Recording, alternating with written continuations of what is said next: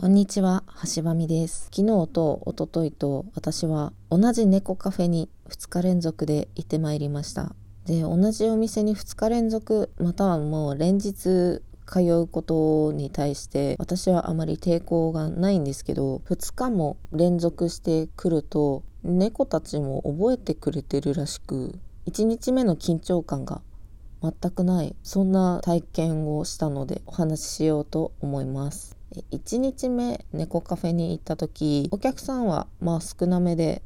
私以外に4人いるかいないかぐらいで。で猫ちゃんは十何匹いたのでまあ、いろんなこと遊ぶことができたんですけど私はおやつに課金をして、まあ、おやつで釣って猫ちゃんに近づいてもらったっていう感じなのと余裕があったからなのか店員さんがこの間もお話ししましたがボールで遊ぶと遊んでくれるかもしれないっておっしゃってたのでじゃあボールで遊ばせていただきますと。猫ちゃんとピンポン玉ぐらいの毛玉ボールを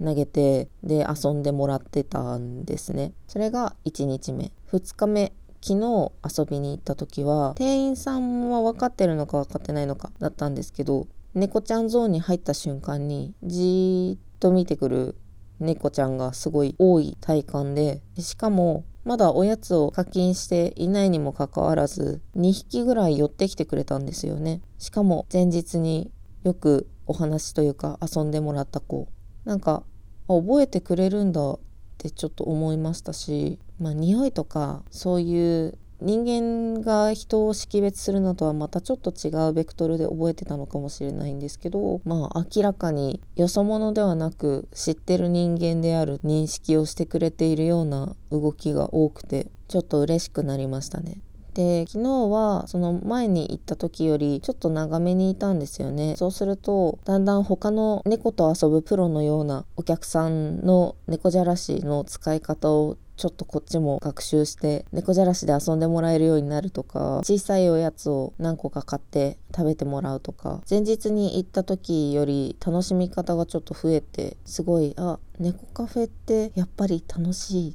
てなりました。とはいえ猫ちゃんの負担にならない程度に遊びましょうっていうお店なので抱っこはもちろんできないですし、まあ、猫ちゃんが膝に乗ってきたらその時に撫でるだけですよっていうようなお店なんですけど帰り際に私が2日間にわたって相手してもらっていた猫ちゃんが猫ブースの出口付近にいたんですね。なので座ってリラックスしてるところを挨拶しに行って「また来るね」って声かけてで触られるのは嫌かなって思ったんですですけどちょっとさわっと撫でてみたら尻尾ペローンってするんですよこれは怒ってはいないなと思いましてちょっと最後帰る間際に「またね」って挨拶するのに撫でくり回させてもらいましたあいつら多分ツンデレだと思います。で、猫ちゃんと遊んでると、私のこと見ないで、私の頭の上見るんですよね。え、なんか見えてんのかな？多分見えてるって思いながら